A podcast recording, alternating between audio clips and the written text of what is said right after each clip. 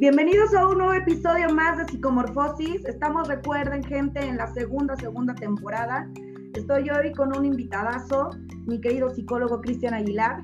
Em, son de los que de los que le escribía y le escribía y me dejaban visto, visto, visto, hasta que me contestó. Y, me contestó y, me dijo que sí, claro. Eh, con, la nueva, con la nueva racha eh, de, de buena fortuna de encontrar a gente especialista eh, con, con, sentido social. Creo que lo he repetido mil veces y no me voy a cansar de repetirlo en el programa, de lo importante para mí que es, eh, estamos llenitos de psicólogos, hay muchísimos, muchísimos. Y ahorita que estamos todos en línea, todos tenemos material de interés, pero, pero también hay que reconocer que hay mucho material de calidad. Y cuando salen en, en, en mis publicaciones, eh, eh cuestiones de, que comparten y veo gente que tiene como un propósito social interesante, luego luego capta mi atención y es así como llegó Cristian a mis listas de, de, que tiene que estar en el programa. Y tiene que estar en el programa porque como todo, mis invitados escogen sus temas, yo ni siquiera me doy cuenta ni los preparo, ellos son los expertos y son los que nos comunican qué es lo que tienen que decirnos. Y me trajo un programa maravilloso nadie, nadie sabe por qué, por qué las cosas te llegan como te tienen que llegar. Y este tema en especial creo que llegan en un punto de la vida eh, fundamental. El tema que trae para nosotros es estrategias y metodología para tratar ¿sí? a niños con autismo desde casa. ¿Cómo la están pasando en este tiempo de pandemia? Que ha de ser dificilísimo las personas que me conocen saben que yo, que, yo, que yo tuve bebés gemelos en pandemia con situaciones de salud sumamente delicadas. Y si así es difícil, eh, con una condición eh, de criterios de educación especial, ha de ser mucho, mucho más complejo. Y por eso viene aquí a acompañarnos, a estar con nosotros un ratito para que nos cuente. Pero primero que nada, mi querido Cris, ¿qué es ser un niño con autista? ¿Cómo viven? ¿Y qué onda con este temazo que me traes el día de hoy? Bienvenido a Psicomorfosis. Muchas gracias por estar. Hola, hola, Cristal. Pues, bueno, me presento, yo soy Cristian. Y, y sí, fíjate que tengo muy, muy mala, pues una mala costumbre de de repente no ver los mensajes o de repente los veo y es como de, sí, ahorita contesto. Y entonces me pasa con mis amigos que es como de, chino, o sea, te, contesto de Lola, ¿cómo estás tres días después? De soy terrible, terrible. O sea, y, yo creo que ya ni siquiera mis amigos me dicen nada porque, pues ya, ya, ya acostumbraron. Soy muy malo para esa parte, pero es un gustazo estar aquí contigo. Cuando me hiciste invito invitación, pues con todo gusto y con todo el cariño.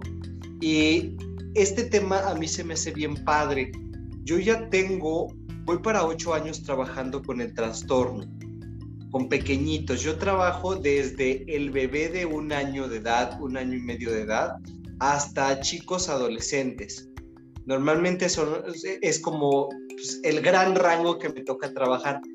Y contestando esto que me dices, ¿Qué es autismo? Eh, es bastante interesante porque actualmente han estado saliendo series, han estado saliendo un montón de información. Ah, hay muchas series, de repente en Netflix, en Amazon, en diferentes plataformas, donde, bueno, es real, pero no totalmente. Te venden pues, lo que es comercial, lo que sí te va a vender. ¿Qué es autismo? Bueno, autismo es un trastorno del neurodesarrollo que tiene características muy específicas. Para empezar, se va a presentar en una infancia temprana. Estamos hablando que empiezan a notarlo como al año y medio los papás. Hay, la, principal dificultad son las alteraciones en la, en la comunicación socioemocional. ¿Qué es este rollo de, de, comunicación socioemocional? Es la comunicación que tienen los pequeños de forma social, tanto verbal como no verbal, para entender manerismos, para entender gestos, para entender intenciones. Les cuesta un poco de trabajo comprender la emoción de los demás.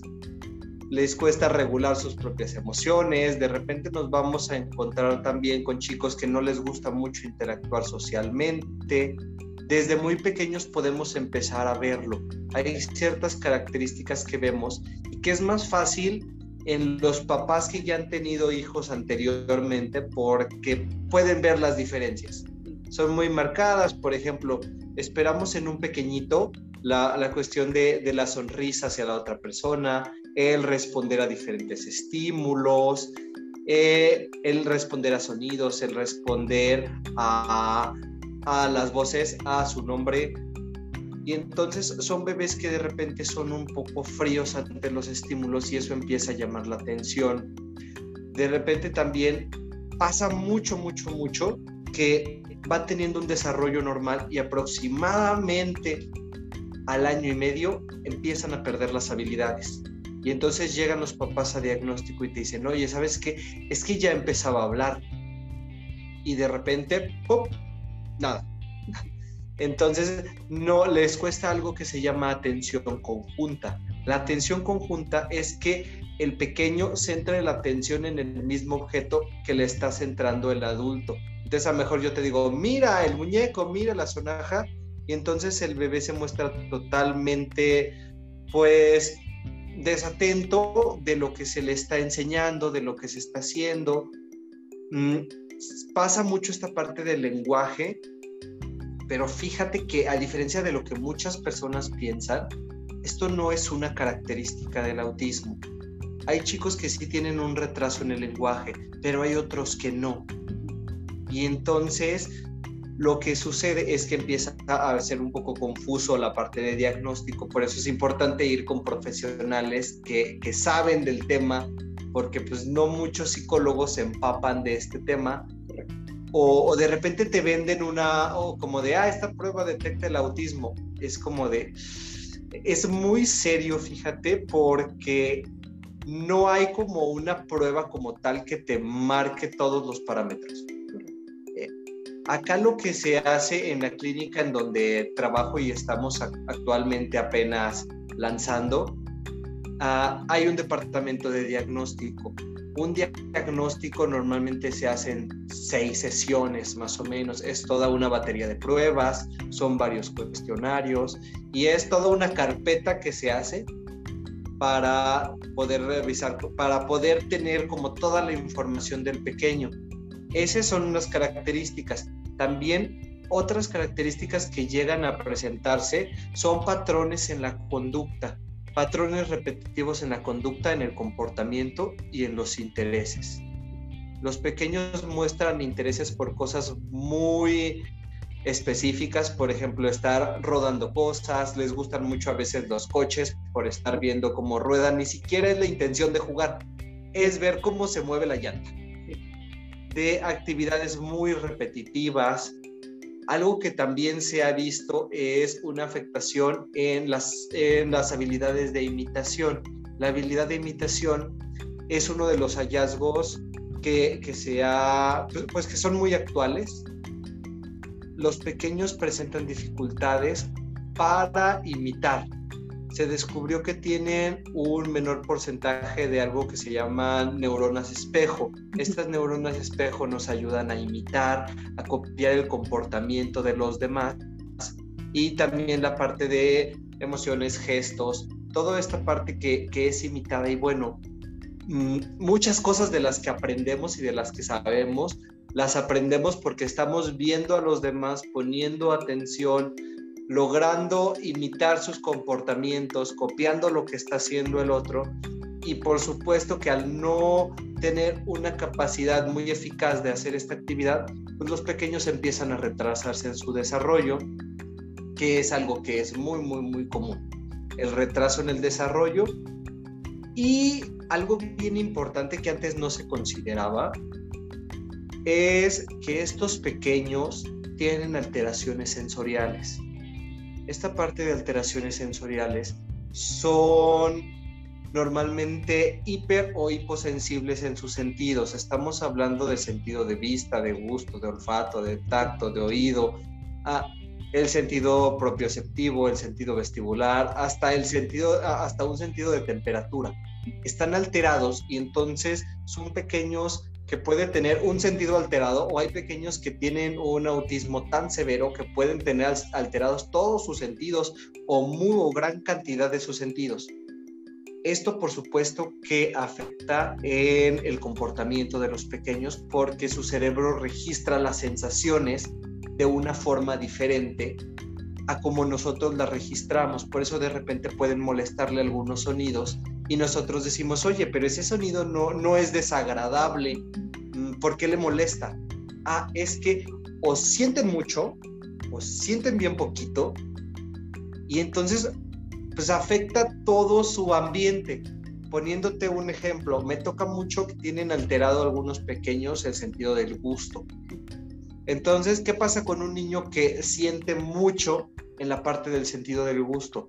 Pues va a ser extremadamente sensible a sabores, a consistencias, va a ser muy selectivo en el momento de comer, y entonces eso pues, puede llegar a ocasionar problemas en la alimentación, una desnutrición, eh, una pelea diaria con los papás que acaban muy frustrados porque su hijo no come, porque tenía un pequeñito que solo comía cuando llegó conmigo uh, una, un yogurt de, de vainilla, uh, nuggets de pollo de estrellitas y doritos.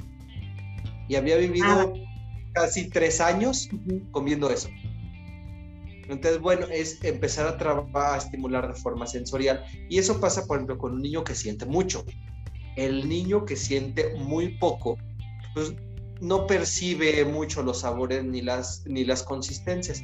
¿Qué va a pasar? Tengo niños que de repente pues, meten su mano al pañal y se comen su popó, o comen tierra, o se, eh, tenía uno que se comió una abeja, o entonces, pues siento tan poquito que no me molesta.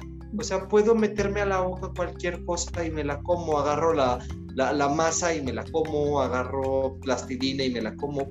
Entonces, tan complicado es uno como tan complicado es el otro. Y es una de las cosas que también pues, apenas se, se, trabajan, hay mucha gente que no trabaja con la cuestión sensorial y entonces luego dicen, no, es porque es berrinchudo no, chiquillo sangrón. Entonces dices, pues no, tienes que revisar si es una alteración sensorial, si es una alteración conductual. Entonces, pues es un trastorno bien complejo, bien complejo, pero bien bonito de trabajar. Fíjate, este, cuando, cuando digo que las cosas llegan por, por un, por un el, largo camino, porque, porque lo hablas de una manera muy fluida, pero cuando lo aterrizas en, en la vida real, qué difícil ha de ser porque, porque uno como papá, Cris, tiene como, como el ideal de tener, cuando, te, cuando nacen bien, eh, o sea, físicamente eh, normalizado, ¿sí? Este, uno, uno, uno no puede, y cuando es inexperto, por más, yo, yo lo hablo a través de mi persona, por más psicólogo que seas, por más informado que seas, si no es tu especialidad y todo eso, se te olvida que tienes todo eso, porque en ese momento eres papá y no sabes cómo, cómo qué hacer. Yo por experiencia propia, por la experiencia de una invitada que te comenté que voy a tener, que es una experiencia eh, que va a venir a estar aquí acerca de cómo es ser madre de, de un niño con autismo, ¿no? Mi, hijo tiene dos años, mayor, ¿sí? Y, y, me decía mi mamá desde el año tres, un año, tres meses, eh, no escucha, no escucha, ¿no? Pero no, yo, yo decía, sí, es que sí escucha, y, lo dejé pasar y hasta después, ya que, ya que vi como cosas extrañas, lo que te estás comentando perfectamente, nadie lo había explicado, de verdad, y te lo digo no porque estés aquí de invitado, sino porque nadie lo había explicado de una manera tan, tan, tan sensata y tan coherente para, para entenderlo. ¿Sí? Porque todo el mundo te opina y imagínate el mar de confusión. ¿sí? Una persona me dijo, oye, no le tengas miedo al diagnóstico, sea, tú ve a hacer lo que tienes que hacer para que te den los resultados que te tengan que dar y conforme a eso puedas actuar. ¿Sí? Entonces fuimos con otorrino, está perfecto. Eh, luego nos dijeron que era el frenillo porque no habla, tiene dos años, no habla, solamente te dice dos palabras. ¿Sí? Y me decían, a ver, se los vamos a cortar, este, no habla, y entonces ya nos, ya nos pasaron con, con, con, recomendación de neurología para, para justamente descartar este, algún trastorno autista. Pero cuando te dicen eso, es, es, es a, dónde, a dónde voy, con, con quién voy, con, con, con, cuántos de mis contactos puedo, puedo, puedo orientarme y todo eso. Tan solo cuando te dicen, vamos a descartar esto y a lo mejor solamente es una etapa del desarrollo que está retrasadita, vamos, no lo presiones y todo eso tranquila, sí, pero desde el momento en que te están diciendo hay una posibilidad, uno se queda así, en shock. ¿Por qué? Porque uno está acostumbrado, uno como psicoterapeuta está acostumbrado a hablar del tema, a, hacer, a, hacer eh, alusión al tema y todo eso, pero cuando te toca la posibilidad o ya cuando es una realidad, pues está bien difícil, ¿no? Entonces vienen, vienen personas como tú que ya tienen experiencias eh, en todo esto y, y es muy refrescante y consolador que se nos pueda dar y que se le pueda dar a la gente la estrategia de cómo no frustrarte, de cómo estar, de cómo, de cómo permanecer de una manera sana al lado de un niño que bien, como tú dices, son maravillosos. Yo les digo niños mágicos porque para mí es eso, o sea, son, preciosos, las personalidades son preciosas, es un trastorno complejo, pero, pero son niños maravillosos. ¿Cómo es, Cris, desde el lado de psicoterapeuta especializado, trabajar y cómo, y cómo le puedes ayudar a todos los papás, más en estos tiempos que de verdad necesitan un chorro de ayuda, sí, porque estamos bien limitados con los recursos que hay por fuera. Fíjate que lo primero, lo primero, lo primero como terapeuta que tienes que tener es la sensibilidad necesaria para trabajar con papás. De nada te va a servir tener todos los conocimientos si no tienes esa sensibilidad estamos hablando, por ejemplo, en mi caso, que me llegan desde muy bebés. Entonces, a una edad temprana no haces un diagnóstico. Se, va a mandar a revaloración después de los tres años, que es cuando te marcan que tiene que hacerse la, valoración, porque pues, su cerebrito todavía no se acaba de desarrollar. Entonces no puedes encasillar a un niño tan pequeño en, algo. Cuando a mí me llegan es para estimularlos entonces yo trabajo todas las áreas de desarrollo, pero tienes que ser muy sensible con los papás.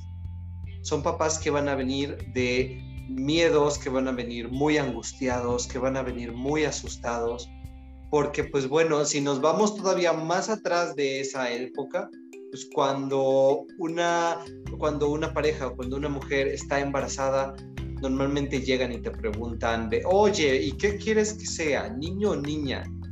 Y entonces tú dices, lo que sea, pero que venga bien. ¿Y si no?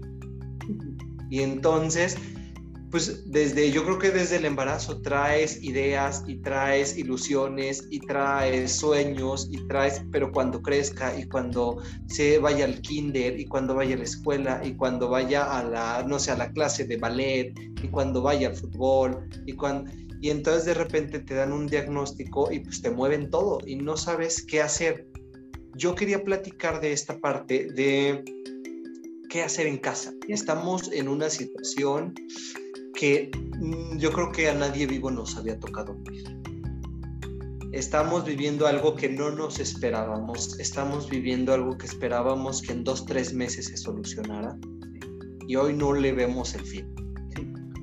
Y los papás se las están viendo pesadas, por ejemplo, con sus hijos en clases en línea Ahora un pequeño que no le pone atención a la computadora, o si le pone atención, es para ver su programa, para ver videos que le gustan, para el juego que le gusta, pero siéntalo tres, cuatro horas frente a una pantalla a tomar una clase. Hay chicos que son tan funcionales que lo logran, pero muchos no. La televisión te muestra a los chicos que son muy funcionales, los chicos que tienen lenguaje, los chicos que ya tienen no sé, por ejemplo, una serie como Atypical, donde pues sí se ve un chico adolescente, pero pues lo que no te enseñan eh, es todo el proceso que llevaron los papás y el niño para estar en ese punto. O sea, yo creo, o sea, si el chico tiene 16, 17 años, pues han sido 16, 17 años de estarle trabajando y de estarle picando todos los días. ¿Qué hacemos con estos pequeños que pues, oye, no, no me va a poner atención en una clase en línea, se va a aburrir, se va a enojar. Y aparte agrégale que muchos de los papás, ambos trabajan, Y entonces los dejo con la prima o los dejo con la tía, que tengo algunos pacientes que les pasa. Lo, y pues algunos tienen la suerte a lo mejor de tener a mamá o papá ahí en casa que no están trabajando. Pues, qué suerte tienen. Y vamos a hablar de toda esa parte. Estrategias, qué es lo que debemos hacer y qué cosas nos pueden funcionar para poder trabajar en casa. Algunos pequeños responden muy bien y algunos no. Poniéndote dos ejemplos que, que, me toca trabajar ahorita en la clínica. Tengo un pequeño, bueno, él ya es más grande, él tiene ocho años, él tiene trastorno de Asperger. Y de igual manera lo que cuesta mucho es la socialización. Él es feliz por no tener que ir a la escuela, porque no tiene por no que tener contacto con otros niños, ¿no? Entonces él está feliz, fascinado, pero luego también le aburren las clases y entonces está buscando estrategias. Y bueno, tenemos otro lado, tengo pequeñitos que a lo mejor ya tenían una rutina establecida de, ah, tal día me, me llevan al parque. Y aparte se las aprenden y aparte no los vas a engañar. Y entonces de repente ya tengo un año que aparte si soy chiquito, pues no entiendo qué está pasando. De repente un día mis papás decidieron encerrarme en la casa y se acabó. Y ya no hay parque, y ya no hay rutina, y ya no hay escuela, y ya no hay guardería. O sea, y pues yo creo que platicándolo con compañeros digo, es que ellos les está yendo peor a los niños porque mínimo uno sale al súper, mínimo uno sale a trabajar, y pues ya te distrae un ratito. Ellos sí no salen. Entonces es muy complicado lo que están pasando nuestros pequeños con este trastorno. Hay chicos que no les va tan mal, hay chicos que, que sí les cuesta mucho por sus rutinas. Bueno, hablando en cuestión de estrategias, lo primero que yo les digo a los papás es vamos a plantearnos objetivos. Cuando yo trabajo con pequeños, planteamos objetivos de trabajo. Es la forma en la que yo trabajo, que duran determinado tiempo. Yo trabajo con los bebés una terapia en la que se trabaja estimulación temprana con pequeños con autismo, que se llama terapia Denver. Esta terapia trabaja todas las áreas de desarrollo. Yo de ahí tomo actividades en esa currícula donde establecemos qué es lo que vamos a trabajar establecemos en todas las áreas, o sea, los pequeños van a trabajar comunicación, tanto expresiva como receptiva, cómo la reciben y cómo la expresan. Vamos a trabajar inteligencia, habilidades sociales, juego, imitación, ah, vamos a trabajar juego independiente, vamos a trabajar comportamiento, eh, que, son una de las áreas.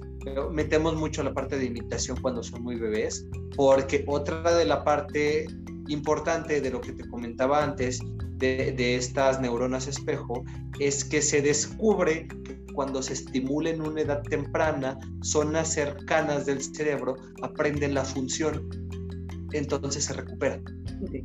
O sea, esa parte de imitación es bien recuperable en una edad temprana, cuando todavía la plasticidad cerebral no lo permite. Estamos hablando entre las mejores edades de trabajo, entre 1 y 4, 1 y 5 años, donde son como masitas Play-Doh, que, las, que las sacas y las puedes moldear muy bien, fácil. Pero pues un chico más grande sí va a avanzar, sí va a trabajar muy bien, pero pues es como si hubieras dejado un día la masita fuera. le puedes poner agua y sí la puedes moldear, pero nunca va a ser como, como cuando inició. Sí. Entonces, bueno, la primera parte es plantearte qué vas a trabajar con él. Yo les digo a los papás, háganlo por escrito. Ah, igual yo te puedo pasar o me pueden contactar y yo les puedo pasar currículas, les puedo pasar actividades, porque bueno, también no sabemos bien cómo qué actividades podemos ponerle a los pequeños. Por ejemplo, yo les pongo mucho a los pequeños ahorita de esta currícula que trabajo con los más pequeñitos, hay cuatro áreas que les mando en casa y les pido, esto trabájamelo diario. Hay objetivos de autonomías de comer, autonomías de vestir, autonomías de aseo personal y autonomías de tareas en casa. actividades como aprender a quitarse la ropa, a colgarle en un gancho, a guardarla en un cesto, hasta actividades a lo mejor más complejas como ayudar en la cocina, como lavar tu traste, como llevarlo a, a lavatrastos, como aprender a comer, hacerlo de forma independiente, usar cubiertos. digo, toda esta parte la pueden poner en una rutina, que son rutinas de vida diaria, rutinas donde no lo tienes que sentar a trabajar. Ok, se levanta, ¿qué le vas a poner a levantarse?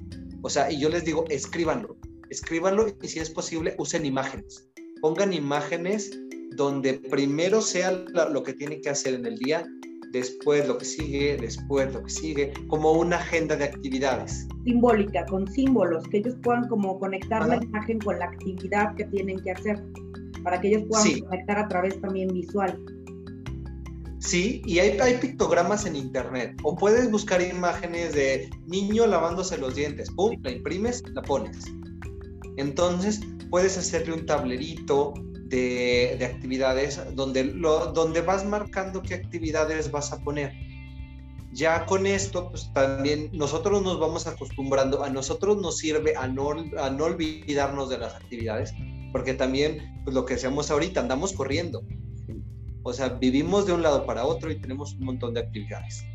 Entonces, bueno, pues te ayudo y me ayudo a mí mismo a estar recordando qué es lo que se está trabajando.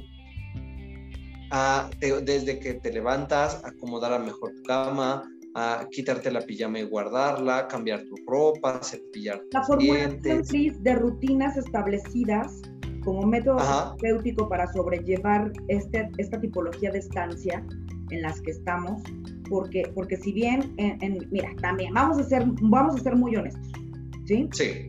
También en, en, en, situaciones normales, que bueno, yo creo que no vamos a volver nunca jamás a esa, a esa, a esa situación de antes. Creo que hay un, ah, antes y un después, ¿sí? En la cosmovisión y en la, y en la reintegración de, de, muchas cosas. Pero antes también este sector era un sector eh, muy reducido a muy pocas posibilidades de atención de calidad.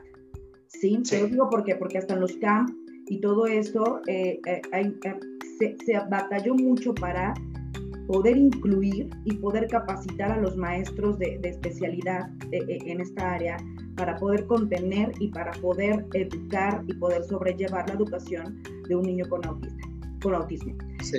Hay muy pocos centros gratuitos donde, donde donde realmente hay atención de calidad y donde se les estimula, porque también la demanda es mucho y los recursos son pocos. Entonces los papás que tienen la posibilidad pueden acudir a un, a un lugar este, privado donde se tiene eh, atención de calidad, pero ¿qué crees? Los recursos también están reducidos a nivel económico en todo esto. Sí. Para que vean el, tamaño de la problemática que hay, y no nada más a las familias, también a los terapeutas, este, eh, se les reduce muchísimo, muchísimo la capacidad y, y y la, y la vialidad de poder llegar a más personas, a más familias, porque, porque todos estamos con, con la cuerda bien, bien apretada. Entonces viene aquí el factor estrés, mi querido Cris, porque luego las estrategias funcionan, pero lo que tenemos que recordar es que ellos no funcionan por sí mismos si el papá, el tutor o el que está a cargo también no se somete a un tipo de disciplina donde también se compromete junto con el niño a establecer este tipo de dinámicas que ayudan a toda la familia.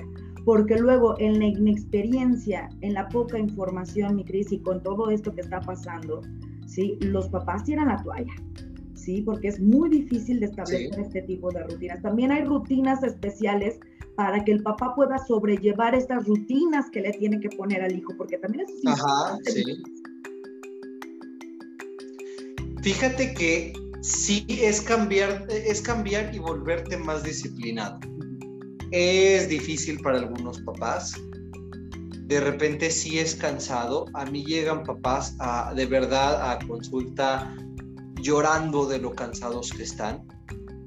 Yo lo que les hablo, uno es si es necesario buscar cómo canalizar a los papás, porque de verdad también necesitan trabajo terapéutico uno no puede hacerlo porque pues, por ética tú eres el terapeuta del niño, no eres terapeuta de los papás. Puedes hacer una contención, pero no puedes llevar un proceso. Uno, canalizar. Dos, yo lo que les recomiendo mucho, de verdad es mucho estrés, es que busquen no poner, suena fácil, pero no está fácil. No pongas todo el peso en el pequeño, porque entonces baso mi vida en el pequeño. Tengo mamás que de verdad trabajan un montón con sus hijos, que me llegan súper angustiadas porque me dicen, Cristian, hace dos días no le hice terapia. Y entonces yo creo que se me va a echar para atrás. Y entonces, a ver, tranquilo. A ver, vamos a platicar. Yo entiendo que tú también tienes cosas que hacer, a lo mejor también tienes otros hijos. También eres una persona. También necesitas buscar actividades que a ti te, te saquen de todo esto, aunque sea un ratito. Digo, busca una actividad que a ti te relaje, que sea para ti. No bases tu vida en una situación porque si no vas a vivir estresada. Otra parte que yo les digo eh, y que a mí me funciona mucho es céntrate en los logros, no te centres en lo que aún no hemos conseguido porque entonces, y es que, ¿por qué no he hecho esto? Pero ¿por qué no he hecho esto? O sea, y, entonces se centran en un punto de lo que le está costando más trabajo al pequeño y es como de, oye, pero ¿qué crees? Acaba de, o sea, terminamos un ciclo y acaba de aprender a hacer 20 cosas y te estás dedicando a una y te estás torturando por algo que, que él está buscando aprender. No es que no quiera, es que le está costando más trabajo, él está echando 10 veces más ganas de lo que lo haría cualquier niño regular. O sea, de verdad se la está partiendo. Y esto es un trabajo que es en equipo. Si no es en equipo, no funciona. Junto con terapeuta, junto con maestros si va a una escuela, junto con papás, junto con neurólogo, entonces todos tenemos que estar en conjunto. Yo muchas veces les pido, pues hazme un grupo de WhatsApp donde estemos todos. Sí. Para que pasa algo, inmediatamente todos sabemos. O me manda mensaje a la escuela, oye, fíjate que, que anduvo pegando. Ah, perfecto, para yo contemplarlo y trabajarlo en la siguiente sesión. Entonces, sí es un trabajo multidisciplinario y es un trabajo en equipo. Yo, por ejemplo, lo que hago en todas mis sesiones con pequeñitos con autismo, porque bueno, trabajo otras características, otras situaciones Pero cuando trabajo en esto, lo que a mí me sirve mucho y que de repente me saltaba que algunos otras personas no hacen, no sé, a lo mejor por comodidad o porque no están acostumbrados, es que para mí lo más, más, más importante, aparte de trabajar con el niño, es que los papás estén dentro de la sesión. A mí no me sirven papás fuera de la sesión yo los necesito adentro porque yo necesito que veas lo que estoy haciendo, que veas cómo lo calmé, que veas cómo lo controlé la situación, que veas cómo lo pongo a trabajar, cómo me acerco a él, cómo le hablo, cómo canto con él, cómo juego con él, cómo busco engancharlo a mí, porque eso es una parte bien, bien importante. Necesitamos como adultos engancharnos a ellos. A veces queremos que ellos hagan lo que nosotros mandamos. En un inicio, si lo tratas así, te va a votar no te va a querer. Cuando a mí me llega el bebé, lo primero que hago es me siento y me pongo a jugar como tú juegas. Quiero que tú veas que yo soy un adulto divertido, que se adapta a tu juego, que toca el juguete si tú me lo permites. Y voy a jugar como tú. Y después lo empiezo a jalar a mi dinámica. Pero ya me aceptó y ya vio como de, no, bueno, este sí sabe jugar. Entonces, sí, o sea, como de bueno, órale, a llegar invasivo y decirle, vente, vamos a trabajar esto. Entonces, o sea, sobre todo cuando recién te conoce, va a ser automático rechazo, ¿no? Vete de aquí, tú no sabes jugar, tú eres aburrido. Entonces te digo, eh, pues son como un montón de, cosas, pero sí es mucho trabajo en conjunto, mucho, mucho, mucho trabajo. Los papás sí llegan muy asustados, se llega sin saber qué hacer, trabajo del terapeuta es empezar a poner objetivos, que es lo que te comentaba, que, es la primera estrategia. Plantéate qué quieres lograr, puedes trabajarlo en todas las áreas de desarrollo, igual pues, pues son pequeñas asesorías o de repente podemos mandarle currículas a los papás para que se den cuenta de qué actividades son las que se programan normalmente y que ellos puedan ir viendo y registrando, ah, ¿sabes qué? Esto ya lo hace, esto ya lo hace, esto ya lo hace, esto todavía no, entonces voy a hacer esto. E, es como la primera parte. Tienes, para poder trabajar en casa tienes que saber a dónde vas y qué quieres hacer. Uy, te digo, lo dices bien bonito. ¿A dónde voy? ¿Cuál es la necesidad? ¿Cuál es la necesidad primaria de lo que estamos pasando? Creo que es una manera de verificar y de analizar en qué situación estás como familia, como padre, en qué situación está tu hijo, qué áreas de fortalecer. Lo que dijiste hace ratito es, híjole, sumamente importante. Y no nada más en, estas condiciones, que creo que en estas condiciones es muchísimo más. Concentrarte en los logros, creo que es óptimo y vital para el crecimiento de todo lo que quieras lograr en, en, cualquier aspecto de crecimiento emocional, cognitivo y de todas las áreas para tu hijo. Cuando nos centramos mucho en lo que no hace bien, creo que nos llenamos y nos cargamos de, una, de un ambiente de frustración que no ayuda a nadie. Sí. Luego, luego de repente me escriben con ciertos temas, me pasó mucho con el de Gaudencio, ¿no? De, de, cero golpes y todo esto. Que dicen es que ustedes lo hablan de una manera, hacia, muchos comentarios positivos y muchos comentarios que también son positivos, pero que no, que no, que no aprueban cómo, ¿no? Porque piensan que uno lo habla de manera muy fluido y que uno dice, sí, imprímele la de... Bueno, por algo tenemos que empezar, gente. Por, por, algo, por, una acción sencilla, por un acto de imprime la imagen, inténtalo, forma una rutina que pueda acostumbrar a tu hijo a un sistema operativo de conducta, de estrategia, para también poder eh, eh, eh, entretenerlo en cuestiones que están los recursos en la casa, porque tu recurso es tu universo y tu universo es la casa y hoy no hay más. Entonces tenemos que envolver todo eso que tú, que tú nos estás diciendo como la primera estrategia ¿sale? Porque la primera estrategia creo que también es como la base fundamental para que todo lo demás cuaje, como la gelatina, ¿no? Si no le pones el agüita, solamente el polvito y no te sirve para nada.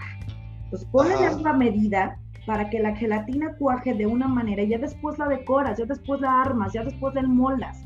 Y creo que esa estrategia fundamental es vital para empezar un buen sistema de rutina para poder sobrellevar la estancia en casa. Lo primero es eso, ser ordenados. Sí empezamos por nosotros. Y entonces le vamos dando actividades, vamos haciendo rutinas porque aparte a nuestros pequeños con autismo les gustan las rutinas, porque la rutina nos vuelve predecibles y ellos se sienten cómodos con lo que pueden predecir. Pasa que a veces de repente llegan muy enojados a consulta y es como de, ah, oye, ¿y por qué viene así? Fíjate que la calle por la que nos veníamos estaba cerrada, nos fuimos por otra calle y enfureció. Sí. Le rompiste la rutina. Y pues sí, son cosas que dices, pues ¿cómo lo anticipas? Ni yo sabía que iba a estar cerrado. Entonces, pues a veces pueden anticiparse a los papás, a veces no se puede. Y entonces, pues son situaciones que son un poquito difíciles. Pero mantenemos una rutina en casa, porque en casa muchas veces se rompen todas las rutinas. Y el chamaco está viendo la tele todo el día y está comiendo todo el día y está pues jugando o haciendo nada todo el día y cuando lo quiere, a gusto, feliz. Y cuando lo quieras poner a trabajar, la que se te va a armar. O sea, agárrate, porque lo acostumbraste a que su rutina era no tener rutina. Es correcto, era una rutina pasiva, carente, ¿no? Entonces también eso se forma rutina. Gente, Cristian tiene una página, Space eh, Psicología y Salud, ¿correcto? ¿Lo dije correcto? Sí. Sí, este, que, que, que métanse. Mira, aunque yo siempre que les digo métanse a las páginas, es porque, es porque vale la pena hacer contacto, vale la pena ver, verificar contenidos, porque pueden haber, eh, eh, como dices tú, no nada más de esto hablas y no nada más a esto te dedicas, eh, pero pueden encontrar un montón de, cuestiones que pueden ser fundamentales para, para herramientas. Contacten cada especialista que yo, les que, yo les traigo, ya sea local, porque también, así como los grupos de chuchas que todo mundo compra, ¿sí? también consuman local, gente. ¿sí? O sea, también hay, hay, hay, hay gente especializada con, con, un montón de virtudes que puede llegar este, a, a sus hogares de una manera oportuna y nada les cuesta escribir, nada les cuesta pedir ayuda de una manera oportuna, ¿sí? Bueno, yo hablo por mí, Cris, pero, pero uno no, uno hace este tipo de cosas. Psicomorfosis llegó justamente por un problema de pandemia y por un problema depresivo mío, porque yo no tenía nada que hacer encerrada, recién parida de gemelos con un niño de un año.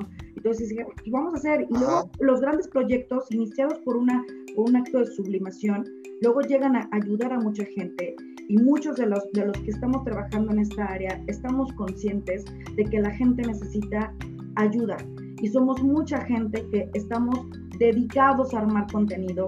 ¿Para qué? Para poder llegar a donde sea que tu, que, que tu, que tu, que tu crisis esté pasando, al, de algo te va a servir. Entonces, Cristian tiene, tiene esta página, también trabaja en, un centro de especialización. Eh, ¿Me lo recuerdas, Cris? Trabajamos en Connections Therapy Center. Es una clínica que acabamos de abrir, yo y otras terapeutas.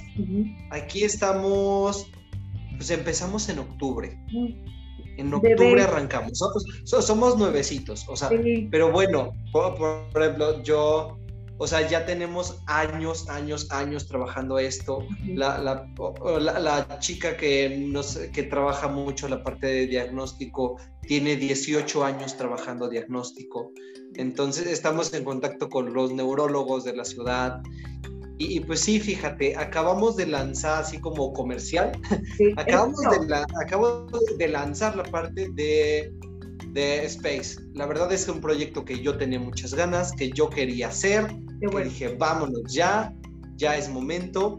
Viene una parte muy padre que de verdad te, te, te pediré más, aquí, bueno, más adelante programar para poder que me regales un, un en vivo, ahorita estamos trabajando con en vivos, vamos a iniciar así. Encantadísima de la vida, cuando quieras. Y lo que buscamos, justamente fíjate que, que yo creo que a mí me aventó la pandemia a hacer muchas cosas. Para empezar a salirme de un trabajo y decir, ahora voy a crear lo mío. Es mi momento, ya es mi, ya es mi espacio, ya me siento listo, ya han sido años de estar trabajando. Vámonos me voy con unas profesionales que son increíbles y lanzo, lanzo mi página de Space, Psicología y Salud. ¿Qué es lo que vamos a hacer aquí? Bueno, estar subiendo contenido y buscamos programar cada semana un en vivo con distintos profesionales de la salud.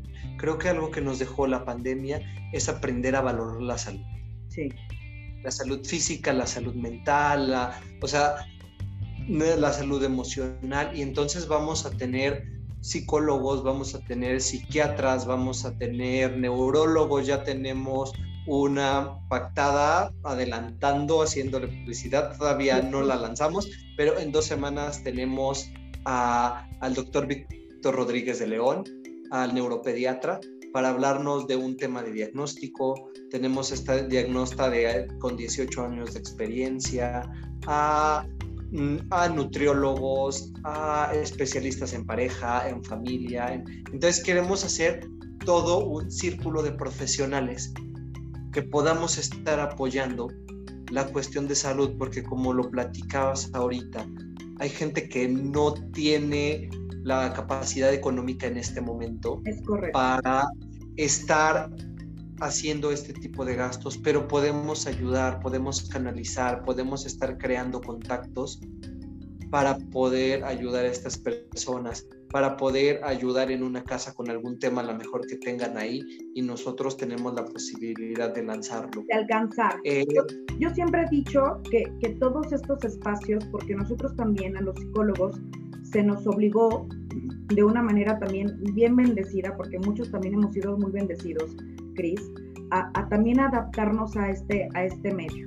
Es increíble porque si vas a incursionar, uno que ya, que ya lleva un ratito haciéndolo y todo eso, es, es, es, es mágico porque llegas a lugares que no te puedes, que nunca jamás pensaste que podías llegar. Y la respuesta es, no inventes, o sea, no, no, no puedo yo postearme una terapia y, y este y este programa o este tema me ayudó para poder eh, identificar qué tipo de... Y es bien importante porque también nos ven muchos psicólogos, muchos, la mayoría de mis, de mis contactos son psicólogos de muchos países y de México y de León, ¿sale?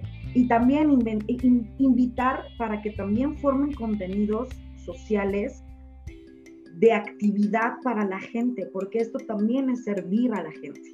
Si esto es también otorgarle la oportunidad a la gente de conocer, de saber, y entre más haya este, e, estos enlaces de información, mucho mejor nos va como sociedad. Somos una sociedad más sana. Bueno, es mi atribución como, como profesionista de la salud mental, con mi granito de arena, que yo te traigo lo que a lo mejor tú jamás pensaste que podías saber, y bueno, y todo está al alcance de un clic. ¿No? Entonces, bienvenido a este rollo virtual. Te va a gustar muchísimo, mi querido Chris. Luego es bien cansado, bien cansado sí, hacer contenido. Sí, ya, ya, ya, empiezo a ver como todo, que, antes había mucho tiempo libre y ahora es como de, tienes que programar y tienes que ver los temas, tienes que checar cómo lo vas a aventar con los live, ¿no? Todo eso, eh, eh, pero, pero luego es, es, es, sí, para la gente que piensa que nada más aprendemos una computadora o un móvil y le hacemos clic, todo eso, no es así es, es, es, bien, es bien importante que sepa la gente que esto se hace, o, o me lo vas a negar, mi Cris, con mucha ilusión, con mucho amor y con mucha entrega. En este tema en específico, por ejemplo, con este tema que, que, que elegiste hoy, el decidir regalar una hora, porque es una hora que tú donas, ¿sí? Para hacer un programa, para que le llegue a una persona, a 100 personas, a 4 mil personas, a mil personas, a las que le tenga que llegar, es, es es un acto de, entrega y de amor a la profesión y de amor a la gente. ¿sí? Y más si trabajas con, con niños con, especificaciones donde, donde, donde las cuestiones luego se complican más. Eh, pues, ¿qué te puedo decir? Muchas gracias por tu donación, mucho, porque es una donación en realidad. Muchas gracias por, por, la, por la coherencia de las palabras y por la estrategia de poder eh, tener, tener una visión profesional acerca de un, de, un, de un sector que sí, a mí todavía me parece que es muy poco informado, muy poco atendido, sí, y muy mal diagnosticado. ¿sí? Porque creo que esa es una realidad que todavía está latente. Esperemos que en un futuro nos llenemos de profesionales en todos los ámbitos del, del área eh, eh, en cuestión a, a la infancia, que puedan tener un, un mejor, una mejor capacitación para poder guiar a la gente al lugar preciso e indicado. Porque luego el camino es bien arduo, Cris, y para llegar a los centros como el tuyo, para llegar a, psicoterapeutas como tú, luego han pasado por caminos bien, bien, espinados, bien espinosos. Entonces... Es un peregrina. Sí, terrible. Bueno, no sé qué, qué, qué, cosas has escuchado tú, pero por, por, por experiencia y por lo que he escuchado yo, es yo creo que cuando llegan a, la, solución, a, la vía que tenían que llegar, ya vienen muchos muy cansados, muchos muy, muy desgastados. Entonces creo que también es, es, es enseñar a la gente, y vuelvo a repetir lo que me dijo, lo que me dijo mi próxima invitada que va a, completar tu tema tan, tan maravilloso, que dijo, tienes que decirle a los papás que, que no le tengan miedo al diagnóstico y que realmente abran panorama de que las posibilidades de hacer un montón de cosas con la gente adecuada es, es, es, es viable, es posible mejorar, es posible tener una calidad de vida, pero con, con las personas indicadas. Y creo que ese es el propósito de este programa, decir a la gente que también busque opciones que sean, que sean específicas y de calidad. Y y que si hay un síntoma, algo que no te parece que está dentro del rango de lo normal, aunque te parezca exagerado, atiéndelo. Creo que vale la pena descartar y trabajar en ello, ¿sí? A, a, que se complique o que, o que la ayuda llegue eh, ya demasiado tarde, como tú decías, que en situaciones tempranas se pueden hacer un montón de cosas, un montón de cosas, ¿sí? Y que se puede ayudar a poder lograr tener objetivos centrales eh, para poder mejorar todo, todo lo que es el sistema de vida de estos niños. Mi Cris, ¿Con qué mensaje? ¿Qué, ¿Qué le agregarías a esta charla que para ti sea fundamental y que pueda complementar tu mensaje del día de hoy? Pues mira, es un tema bien, bien largo. creo, creo, que nos podríamos aventar un montón de programas. Sí. Ah, lo que yo les diría a los papás, uno es la parte de sí las rutinas, sí la capacitación, si se lo vas a dejar, por ejemplo, a la primita, a la sobrina, a la tía, a la abuelita, pues yo sé porque me llega mucho la queja como de es que no le trabajan, es que no lo saben hacer. necesitamos enseñarles.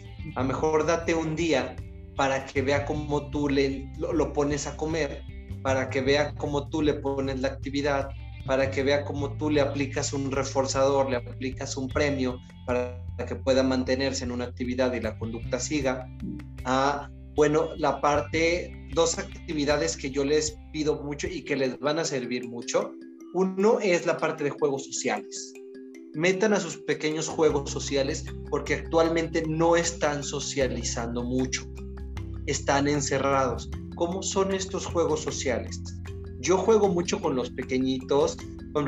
cuando son muy chiquitos, un juego social, por ejemplo, que puedes hacer, son todas estas canciones que nos ponían antes, o sea, a ponernos a imitarlas, a poder jugar a la rueda de San Miguel, a poder jugar al patio de mi casa, que, el pequeño tenga el contacto físico, que vea las canciones, que, que, imite, son actividades que nos sirven un montón.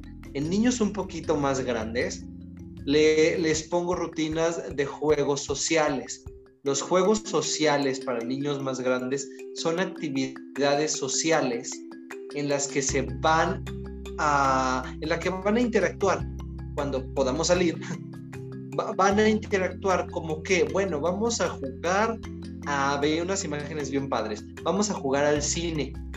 Entonces aquí están las palomitas, pero yo voy a ser el de la tienda y tú me las tienes que pedir y me tienes que pagar y yo te las voy a dar y me tienes que pedir la soda y te voy a pedir los boletos y me los tienes que entregar o vamos a jugar la tienda o vamos a jugar a, a que es, no sé, un restaurante y entonces tú le tienes que pedir a mamá la comida. No les quiten la posibilidad de aprender, déjenlos hablar. De algo que me topo mucho, mucho, mucho cuando son problemas de lenguaje y comunicaciones, papás dejen hablar a sus hijos, no les adivinen el pensamiento, no digan, ah, es que dijo, ah, eso es leche. A ver, no, eso no es leche ponlo a que se esfuerce y la primera vez que lo pongas a que se esfuerce, se va a enojar porque no está acostumbrado a que le exijas eso. Pero un niño para trabajar la comunicación, te lo comento porque es de lo que más me llega, de lo que más les preocupa, la parte de comunicación y lenguaje. De que no habla. Un niño que no necesita hablar no va a hablar, se va a retrasar más si a tu hijo tú le adivinas todo, o sea, ¿por qué tiene que hablar? Vámonos como adultos a la parte de pareja. Imagínate qué precioso sería que nuestra pareja nos adivinara el pensamiento. Y ni tuvieras que esforzarte para decir nada. Porque todo te lo adivina y, todo, y te cumple todas tus necesidades, nomás con que señales y le hagas así. Ah, no, pues yo sería feliz.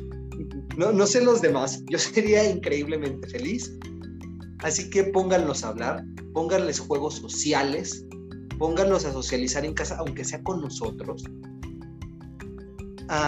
apliquen actividades sensoriales. Te voy a mandar un libro para que se lo pases a tu gente que te contacte. Es un libro de mil y una actividades sensoriales que les pueden poner a jugar a los niños para estimular gusto, para estimular sentidos, para estimular tacto, para estimular vista. Digo, y son puras actividades que les puedes poner a tu chaparrito, te lo va a mandar en un PDF para que se lo puedas pasar a tu gente. Porque estas actividades estimulan, son muy positivas, son súper divertidas para ellos y les quitamos tantito el teléfono y la nana que es la tablet y la nana que es la tele, porque los estamos volviendo muy obsesivos con la tele, con la tablet, con el iPad, con el teléfono. Y no, no la vamos a acabar. O sea, no tienen idea los que les sueltan el teléfono y la tablet así. La bronca en la que se están metiendo, porque el día que se los quieran quitar, bueno, les vienen los peores berrinches de su vida regúlenlos, acomódenlos, ustedes son los adultos, ustedes son los que tienen que tener la sartén por el mango con este tipo de cosas. Un niño no puede conseguirte una tablet si tú no se la das. Correcto. No es que el niño tenga la tablet, es que tú se la diste y tú permitiste esa conducta. Así que bueno, yo, yo le, porque me estoy topando mucho con eso, le sueltan la tablet como si fuera la nana. No hagan eso, mejor pongan actividades sensoriales. Por eso mejor te paso ese libro que es maravilloso para que se los se los pases a los papás que lo necesiten o contáctenos en Space o, o contáctenos en Connection Therapy Center y les mandamos el contenido. Es muy, y no solamente en autismo, en todos los niños. Entonces, no dejen a la nana tablet al cuidado de sus hijos, porque no saben los contenidos que pueden llegar. Lo que, lo que funciona como un método de niños, después los convierten en, en, lo doble y en lo triple de lo que querías calmar. ¿Sí? ese es un hecho. O sea, te Se funciona porque lo tienes quietecito y, y, y, calladito un ratito, pero cuando esté el factor de no tener ese artículo, vas a ver las consecuencias de lo que evadiste con esa chucha. Entonces, papás, ni modo, con eh, papás de niños con autismo y los que no, sí, pongámonos a trabajar. Creo que es parte de nuestra responsabilidad ser inclusivos también con el desarrollo sano de nuestros hijos, Y no dejar a otros, teléfono, lo que tú mencionabas, eh, que terminen de educarlos y de guiarlos cuando solamente se necesitan este tipo de estrategias, ¿sí? Para poder tener una, una educación y formación más complementaria, más presente, más sensitiva, más desarrollada. Ahorita me, me, estoy riendo por dentro, por eso que dijiste de, no le adivines a tu hijo lo de la leche, ¿no? Te digo que mira, hasta uno aprende, ching, la sagrada. cae, a todos nos cae. Voy a hacerte mucho que soy, querido Cris. Porque sí, mira, sí, sí, sí, Cris, sí cometemos ese error. Sí cometemos ese error.